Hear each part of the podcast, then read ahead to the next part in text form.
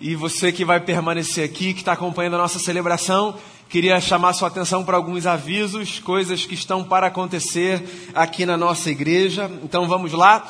Queria começar lembrando de uma agenda que foi retomada na última quinta-feira. Toda quinta-feira a gente tem os nossos encontros de quinta aqui.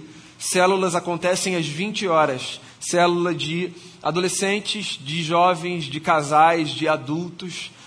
Nessa próxima semana a gente ainda não vai ter a nossa reunião de oração, a gente está conversando sobre ela. A gente tem às 20 horas as nossas células acontecendo, então venha às 20 horas. Talvez a partir de fevereiro a gente retome a oração de 19h30, mas a gente vai informar isso para você. Eu já queria convidar você para vir na quinta, às 20 horas, para participar dos nossos encontros. Quero também convidar você para duas agendas do próximo fim de semana, que são no sábado, uma agenda do Ministério Cuidando da Alma, que é um trabalho aqui de promoção de saúde mental aqui na nossa igreja, uma assistência psicológica que a gente tem aqui. O Cuidando da Alma vai aproveitar o calendário, que é um calendário da saúde mental chamado Janeiro Branco, que é um calendário de conscientização da importância do cuidado da saúde mental e vai organizar uma manhã de palestras e de falas aqui na nossa igreja. Então, no próximo sábado, dia 28, das nove da manhã ao meio-dia, a gente vai ter uma mesa aqui, algumas fa palestras, falas, um tempo de perguntas e de respostas. Vai ser um sábado muito especial. Eu queria convidar você, convide outras pessoas, quem quiser, para estar com a gente aqui no próximo sábado. E queria também convidar você para o próximo domingo, se você tem o costume de vir de noite, mas quiser participar do nosso café das nove, no próximo domingo a gente vai retomar essa agenda, que é uma agenda bem bacana aqui. Café das nove. O que acontece é o seguinte: Antes do culto, que é às 10, a gente chega aqui todo último domingo de cada mês e a gente tem mesa posta aqui embaixo, para a gente ter um tempo de comunhão. Então você vem, geralmente a gente pede para as pessoas trazerem qualquer coisa para a nossa mesa comunitária e o nosso objetivo é ter um tempo aqui antes do culto, partilhando a mesa e conversando, conhecendo pessoas. Então, se você tem o hábito de vir à noite, mas quiser vir para conferir o café das nove, próximo domingo, às 9 horas da manhã a gente espera você aqui, tá bom? E mais dois avisos importantes de agendas que estão para acontecer, mas eu queria que você participasse de alguma forma. Primeira delas, retiro de adolescentes está chegando, vai ser em fevereiro, a gente tem algumas vagas ainda. Hoje de manhã eu dei uma fala que eu queria repetir. A gente sempre faz o maior esforço possível para que ninguém fique de fora, sobretudo por razões financeiras. Então, talvez você não tenha filho, filha adolescente, mas queira participar apadrinhando alguém, ou com uma inscrição, ou com parte de uma inscrição.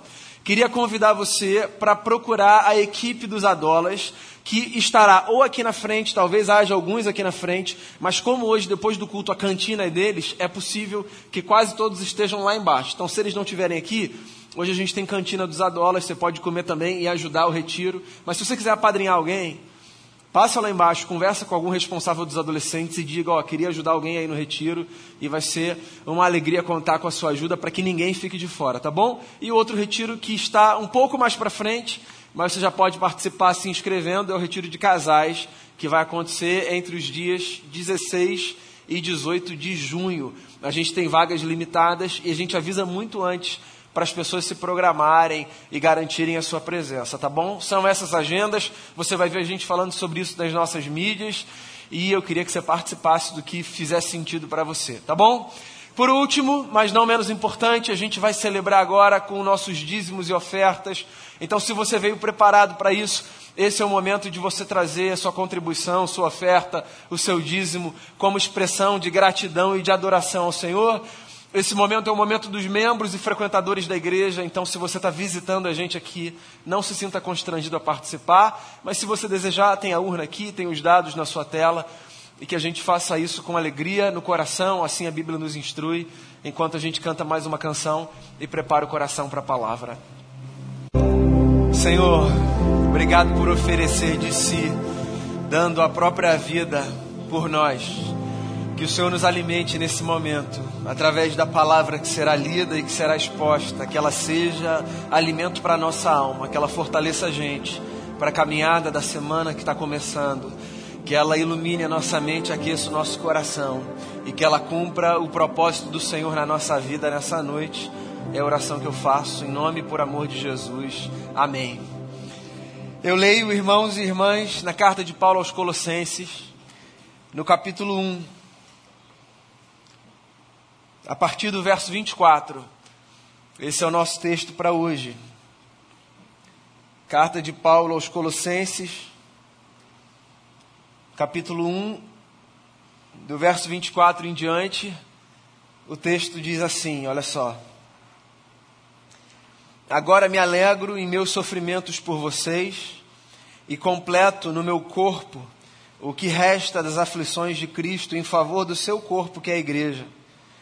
Dela me tornei ministro de acordo com a responsabilidade por Deus a mim atribuída de apresentar-lhes plenamente a palavra de Deus, o mistério que esteve oculto durante épocas e gerações, mas que agora foi manifestado a seus santos. A ele quis Deus dar a conhecer entre os gentios a gloriosa riqueza desse mistério, que é Cristo em vocês, a esperança da glória. Nós o proclamamos, advertindo e ensinando a cada um com toda a sabedoria, para que apresentemos todo homem perfeito em Cristo. Para isso eu me esforço, lutando conforme a sua força, que atua poderosamente em mim. Palavras de Paulo, nosso irmão na fé, a comunidade que se reunia na cidade de Colossos, província da Ásia Menor, primeiro século dessa era. A igreja cristã representa hoje, entre as religiões mundiais, aquela que carrega em si a maior expressão numérica. Nós somos a maior religião do mundo, em números. Aqui no Brasil, nós cristãos também somos majoritários. Nós cristãos protestantes já fomos uma minoria e, segundo pesquisas e estatísticas, estamos nos encaminhando para sermos uma força quase que hegemônica em algumas décadas. Não sei de que forma isso bate dentro de você, mas a mim isso me angustia um pouco. Porque a sensação que eu tenho quando eu leio a história da igreja é que sempre que a igreja civil profundamente movimentada pelo seu volume e pelos seus números, ela teve mais chance de se perder no exercício da sua missão. Nós evangélicos hoje no Brasil somos atores políticos, temos uma força, somos disputados por todos os lados, viramos bandeira. E isso seduz muita gente, porque afinal de contas, poucas coisas corrompem tanto o nosso coração de qualquer pessoa quanto à aproximação do poder. Verdade ou mentira? É o que dizem por aí. Se você quer conhecer uma pessoa de verdade, você precisa dar o que a ela? Poder. E sempre que a igreja esteve muito próxima das estruturas de poder, ela curiosamente se viu mais distante do exercício da sua missão. Não foi sem motivo, por exemplo, que John Stott, um dos grandes teólogos do século passado, comentando a carta do Apocalipse de João, disse que a igreja sempre foi mais forte nos momentos e nas épocas em que ela foi mais perseguida. Isso não é um estímulo para que a gente seja perseguido, mas de alguma forma é uma provocação para que a gente pense no fato de que quando nós estamos nesse lugar absolutamente confortável, de dominarmos de estarmos no lugar da força e do poder, onde quer que seja nesse mundo. Nesses momentos nós temos as maiores chances de desviarmos os nossos pés do exercício da missão da igreja nesse mundo. Por sinal, eu acho que essa pergunta é a pergunta que cabe, né? Qual é a missão da igreja nesse mundo? Eu falei tudo isso para fazer a você essa pergunta. Se perguntassem a você, qual é a missão da igreja no mundo? O que você diria? Eu acho essa pergunta importante num tempo como o nosso, num cenário religioso como o nosso, com todas essas projeções que são feitas pelos estudiosos, como as que eu mencionei aqui, bem en passant. Eu acho que é importante que a gente se debruce sobre essa questão. Qual é o nosso papel nesse mundo? Se as pessoas se aproximarem da gente perguntando: vocês estão aqui para quê? O que, que vocês desejam fazer? De que forma você responderia? Uma outra forma de fazer essa pergunta é qual é o seu projeto como igreja? Você é parte da igreja. Nós somos igreja. essa comunidade que representa, não com exclusividade, assim, nós institucionalmente, né? Mas essa comunidade que representa a presença de Cristo no mundo. Qual é o nosso papel? Qual é o nosso projeto? Aqui a gente se presta, aqui a gente devota o nosso coração. Essa pergunta é importante porque se a gente faz essa pergunta para a gente mesmo, é possível que das duas uma, ou a gente perceba que a gente está no caminho certo e continue a fazer o que a gente foi chamado para fazer, ou é possível que a gente perceba que a gente se perdeu em algum momento e que por isso é melhor a gente voltar para o lugar de onde a gente nunca devia ter se desviado, para continuar a fazer aquilo que Cristo chamou a gente para fazer. Pois é, é meio doido isso, mas é possível que às vezes a gente se perca no exercício da nossa missão. Numa das cartas do Apocalipse, das sete que há ali, Jesus diz exatamente isso para uma das igrejas. Ó, presta atenção onde você caiu, se arrepende, se levanta e volta para o caminho. O apóstolo Paulo, em outra carta, que não nessa que eu li, também disse isso. Aqueles que julgavam estar o tempo todo de pé. Cuidado, você que pensa que está de pé, porque é possível que você caia. Então, quando eu falo assim, ó, é bom que a gente faça essa pergunta para a gente saber se a gente está no caminho ou não, não é porque nós fomos acometidos por uma loucura e nos desviamos. É porque para a gente cair basta a gente estar tá de pé. E para a gente se dispersar no exercício da nossa missão, basta que qualquer coisa sedutora nos distraia. Então aqui está um trechinho de uma carta que Paulo escreveu para uma comunidade. E que é um trechinho importantíssimo para a gente responder essa pergunta: qual é a missão da igreja no mundo? Eu queria responder essa pergunta apontando três coisas que de alguma forma nos ajudam a entender a missão da igreja nesse mundo, certo? Primeira coisa que Paulo diz aqui, nesse trecho que eu li, é que a missão da igreja nesse mundo é pregar a palavra de Deus. Essa é a nossa missão. Então a gente está aqui para pregar a palavra de Jesus. A gente está aqui com essa incumbência simples, né? Se a pessoa que eu fosse falar uma coisa mirabolante, né? Feijão com arroz. A gente está aqui para pregar o Evangelho de Jesus. A gente está aqui para anunciar às pessoas os princípios basilares, fundamentais e necessários que formam aquilo que a gente chama de a palavra de Deus escrita, apresentada para a gente na Bíblia Sagrada. Esse livro nos é valioso e caro por essa razão. Porque nele a gente encontra os princípios norteadores para a vida. E a gente está aqui, enquanto igreja, nesse mundo, para poder partilhar com as pessoas que desejarem ouvir a razão da esperança que há na gente, que princípios são esses que norteiam a nossa vida. Então, olha só, é mais simples do que parece. A gente não está aqui para construir um império. A gente não está aqui para ser a maior força numérica do mundo. A gente não está aqui para passar por cima de tudo e de todos. A gente está aqui para partilhar a palavra de Deus.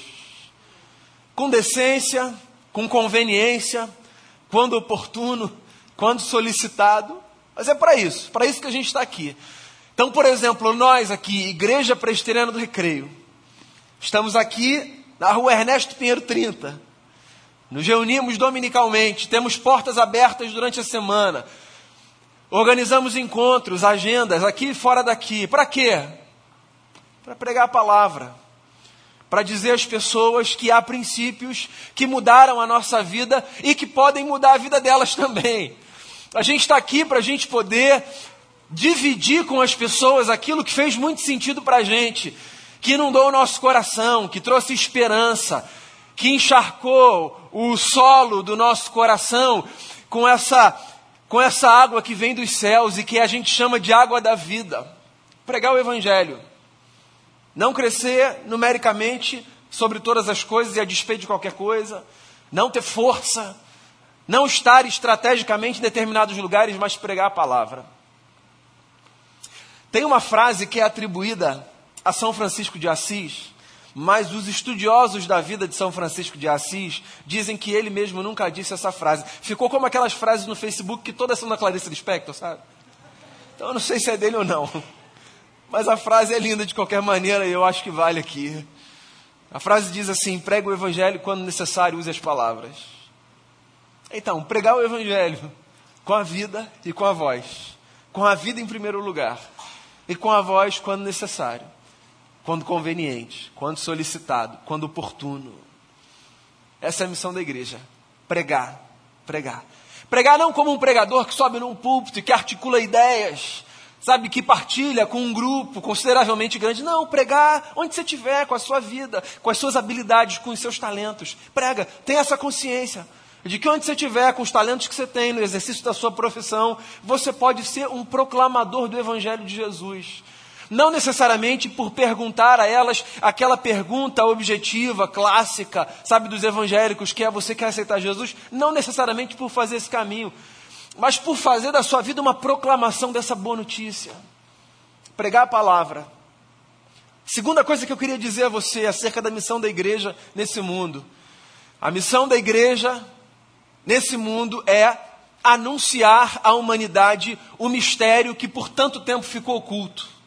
E que mistério é esse sobre o qual Paulo fala aqui nessa carta? O mistério de que o Deus invisível tem face e essa face pode ser vista na pessoa de Jesus. Então, olha só, esse meu segundo ponto é uma evolução do primeiro. Porque o primeiro ponto tem a ver com dizer para você que a sua vida pode apontar os princípios da Bíblia para as pessoas.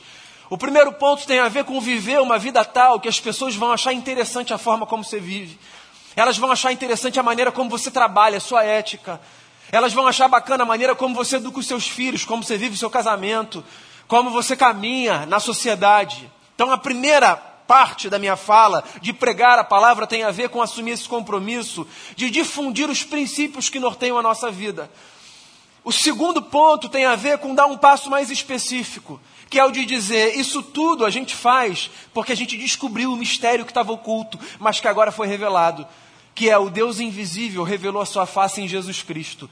E na face de Jesus a gente vê todas essas coisas como norteadoras para a construção da nossa jornada. É desse mistério que Paulo está falando aqui. Que o Deus que não podia ser visto se fez ver na pessoa de Jesus. Então isso é tão batido para a gente que a gente não acha isso surpreendente. Mas pensa você, um povo que foi todo ele construído na sua intelectualidade a partir dessa ideia de que Deus não pode ser visto, de que Deus é espírito, de que Deus não cabe nos céus, está para além. É aquele que está em todos os espaços, que não podemos ver como nós nos vemos. Imagina um povo que pensa Deus dessa forma. E aí chega uma comunidade e diz assim: esse Deus que não cabe no universo, porque é maior do que ele, fez todas as coisas, ele se fez caber na face de um homem, de modo que agora, se a gente quer saber como Deus é, a gente pode olhar para um homem. Esse é o mistério que estava oculto e que agora está revelado. Então, olha só, não basta que a gente apenas anuncie com a nossa vida princípios maravilhosos. É importante que haja espaço na nossa vida para que a gente diga para as pessoas que tudo isso que a gente pratica, a gente pratica porque a gente encontrou Deus na face de Jesus. Nós somos cristãos, certo? Cristãos. Somos seguidores do Cristo. Então, o mistério oculto, ainda oculto aos olhos de muitos, é que o Deus invisível se revela na face de Jesus. Você pode dizer isso para as pessoas, há pessoas buscando Deus aí. O apóstolo Paulo diz isso também num outro trecho seu, numa pregação, na verdade, que está registrada em Atos dos Apóstolos. Ele fala sobre homens que estão tateando por aí, tentando encontrar Deus, sem saber onde Ele está. Eu gosto muito dessa ideia de que há pessoas que estão como se no escuro e elas estão tateando por aí tentando encontrar Deus. Você já deve ter encontrado pessoas assim, sedentas na alma, pessoas que vão para todos os lados e vão atrás de todas as coisas e estão em busca de alguma coisa que satisfaça a sede da sua alma. Talvez você já tenha estado assim no momento da sua vida, talvez você esteja assim agora, tateando por aí. Talvez você tenha vindo a essa igreja ou ligado a essa televisão em mais uma tentativa de tatear alguma coisa para encontrar Deus. Tem gente que ainda não sabe que Deus se faz ver na face de Jesus. E é por isso que a gente precisa pregar o Evangelho e dizer para as pessoas: sim, Cristo é a expressão visível desse Deus que é Espírito. Então, se você quer ver Deus como Ele é e se você quer ver o homem como ele deve ser, você precisa olhar para Jesus. A gente precisa olhar para Jesus. Jesus precisa ser esse espaço de encontro do nosso olhar. Se você tiver em dúvida em relação a um procedimento, faça a si mesmo essa pergunta: Jesus faria isso? A conduta de Jesus seria essa? Traga essa pergunta como norteadora para a sua vida. Se você estiver querendo saber se um determinado comportamento é adequado ou não, tente colocar Jesus nesse lugar. Mas não hipoteticamente, vá para as páginas dos evangelhos. Olha só, se você não tem familiaridade com o texto da Bíblia Sagrada, deixa eu falar para você, mergulhe nos evangelhos. Mergulhe em Mateus, mergulhe em Marcos, mergulhe em Lucas, mergulhe em João. Beba tudo que você puder beber desses quatro livros. Vá para eles, depois você vai para os outros. Depois você vai para Levítico, depois, depois você vai para Números. Você vai ficar com preguiça se você começar por ali. Vai ali para os evangelhos, vai ler aquilo ali. Vai ler sobre Jesus, sobre quem ele era, como ele viveu, como ele tratava as pessoas. Vai ler sobre do que ele mantinha distância, do que ele se aproximava, o que ele não tolerava, o que ele aceitava, no que ele diferia das pessoas. Vá ler sobre Jesus, porque Jesus é a expressão visível desse Deus que é Espírito. Então anuncie às pessoas o mistério, outrora oculto, mas hoje revelado, que Jesus é aquele em quem a gente vê a face de Deus. Eu posso ver Deus num belíssimo pôr do sol, como inclusive ontem eu ouvi da varanda da casa de um amigo aqui da igreja. A gente foi comer um hambúrguer lá, a gente foi para a varanda. Que pôr do sol maravilhoso. Eu posso ver Deus de alguma forma. Mas nem o pôr do sol mais bonito me fará ver Deus da mesma forma que Jesus me faz, certo? Por quê? Porque no pôr do sol eu vejo um Deus maravilhoso que criou todas as coisas, mas na face de Jesus eu vejo um Deus que me ama incondicionalmente, que se doa por mim e que molda a minha vida, não apenas me faz ficar arrepiado com a beleza da sua criação, mas que molda a minha vida com a força poderosa do seu caráter. Então fuja da espiritualidade abstrata, que faz com que você acredite que o seu papel é só ter princípios, sem entender que eles são necessários por causa de Jesus. A missão da igreja é pregar a palavra, a missão da igreja é anunciar o mistério que esteve oculto.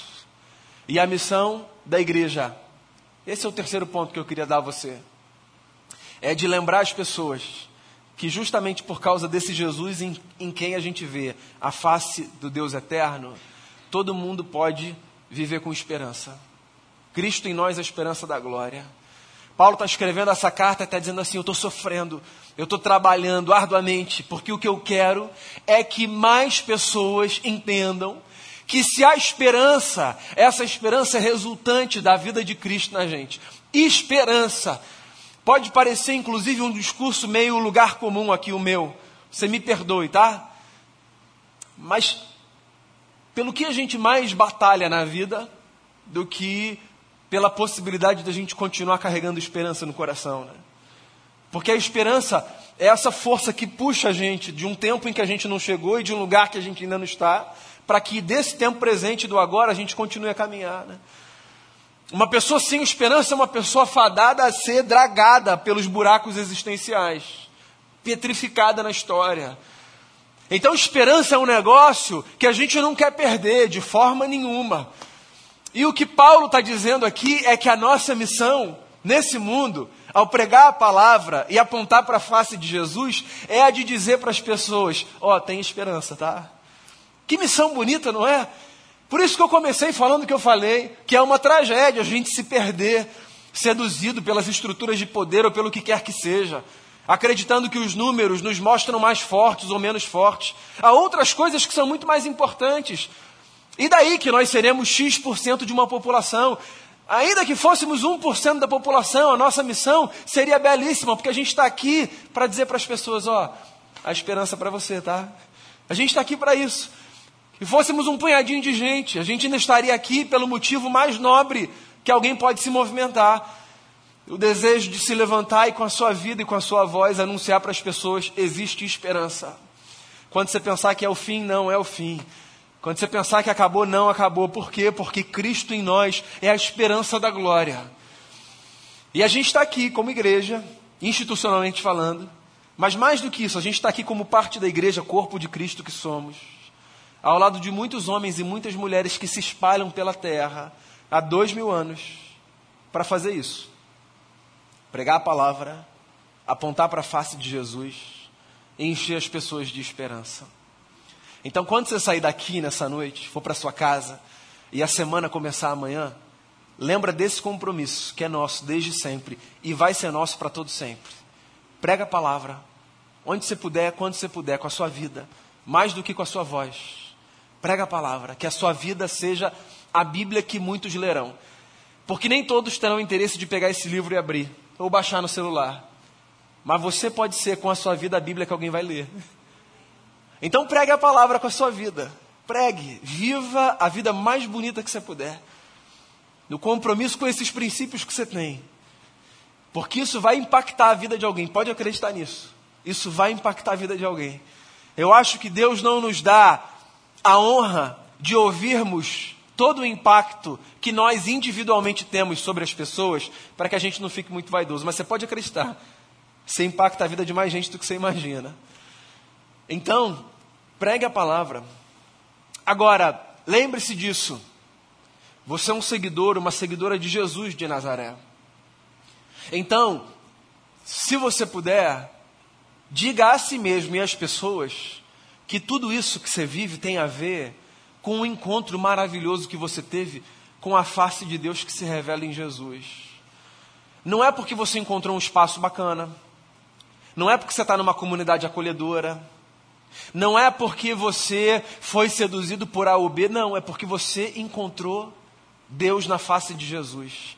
É isso. Ser cristão não é pertencer a uma instituição religiosa, é encontrar Deus na face de Jesus e dizer assim: agora eu vi como Deus é e agora eu estou vendo como eu devo ser. Então, ao sair por aí, anuncie que Jesus é aquele em quem a gente vê Deus como Ele é e nós como nós podemos ser.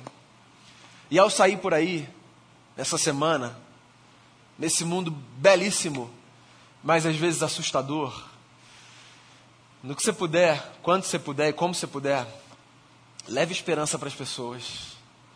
Tem gente precisando ser reaquecido no coração por uma palavra que só você pode dar. Sim, leve esperança para as pessoas. Quando você perceber que alguém está ficando para trás, que os pés de alguém estão sendo sugados pelos buracos existenciais. Quando você perceber que alguém, como a mulher do Ló, está olhando para trás, para um passado aprisionador e quase virando estátua de sal, porque o futuro é que nos espera, diga a essa pessoa: a esperança, vamos continuar a caminhar, vamos para frente, não desiste não. Por quê? Ora, porque Jesus está aí para mudar a nossa vida para abençoar a gente e para conduzir o nosso futuro. Irmãos e irmãs, grandes ou pequenos na sociedade, perseguidos ou sem perseguição, aqui num lugar onde nós podemos desfrutar livremente da nossa fé, ou nos rincões do mundo onde a igreja ainda é profundamente açoitada, perseguida, onde quer que a gente esteja, a nossa missão sempre será uma: fazer com que a palavra seja anunciada a beleza de Cristo seja exposta e a esperança seja partilhada. Se a nossa vida essa semana for assim, pode acreditar, em algum lugar a luz de Deus brilhará através da gente. Que a nossa missão seja cumprida com zelo, com dedicação e apesar da gente, que Jesus continue a fazer nesse mundo a sua luz brilhar. Vamos fazer uma oração?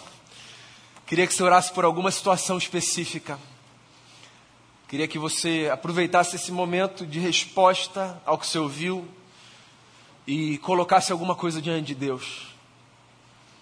Alguém que precisa de esperança, talvez você se lembre de alguém, você pode orar por alguém nesse momento. Ou você precisa de esperança. Ore, ore por alguém, por algo. Renove o seu compromisso. Ore por alguma situação. Talvez você tenha uma situação desafiadora essa semana. E aí você pode sair daqui nessa noite dizendo assim: Ó oh, Senhor, eu quero ir para esse lugar que vai ser desafiador no meu trabalho, na minha família, nessa semana. Eu quero ir carregando essa presença de tal forma que eu tenha condição de, com a minha vida, pregar o Evangelho. E que eu tenha condição também de mostrar com a minha vida e com a minha voz, se for necessário, que isso tem a ver com a presença de Jesus em mim. Então, se em algum momento dessa semana a gente conseguir fazer isso aqui acontecer, olha, a gente vai a gente vai poder celebrar o fato de que a despeito de sermos quem nós somos, Deus se vale de gente como a gente para fazer a sua luz brilhar.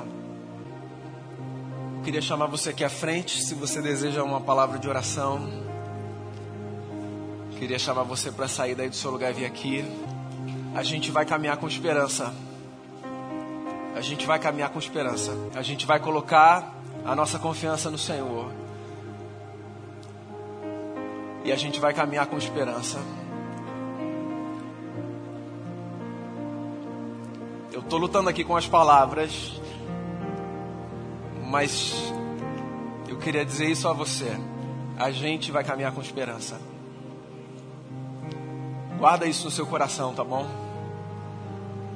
Jesus, o Senhor é nossa esperança. A gente está aqui porque a gente confia no Senhor. A gente está aqui porque o Senhor mudou a nossa vida.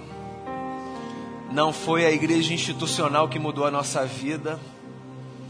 Não foi a música que a gente ouviu ou o discurso que a gente acolheu.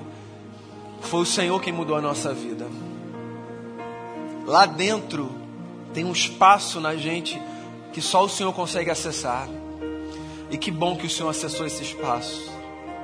E eu queria orar por mim, por cada irmão e por cada irmã. Quem está aqui, quem está no seu lugar, quem está na sua casa, eu queria colocar a nossa vida diante do Senhor. E queria pedir ao Senhor, em nome de Jesus, que a gente caminhe com esperança, essa esperança resoluta Dessa esperança que a gente não abandona e que não tem a ver com as circunstâncias, que não tem a ver com as respostas desejadas, com os pedidos atendidos, que tem a ver apenas com essa consciência que a gente tem de que por causa do Senhor, porque a gente viu a face de Deus na tua face, Jesus, a gente pode caminhar assim. Então, leve-nos nessa semana, por onde a gente for com esse compromisso renovado de vivermos pregando, de apontarmos Jesus e de partilharmos esperança. E que nós recebamos isso também, que seja uma troca. Fortaleça, Senhor, o fraco, renove o ânimo do cansado e nos faça nos faça avançar. Essa é a oração que eu faço por cada irmão e por cada irmã, de perto e de longe, em nome de Jesus a quem nós chamamos de Senhor. Amém.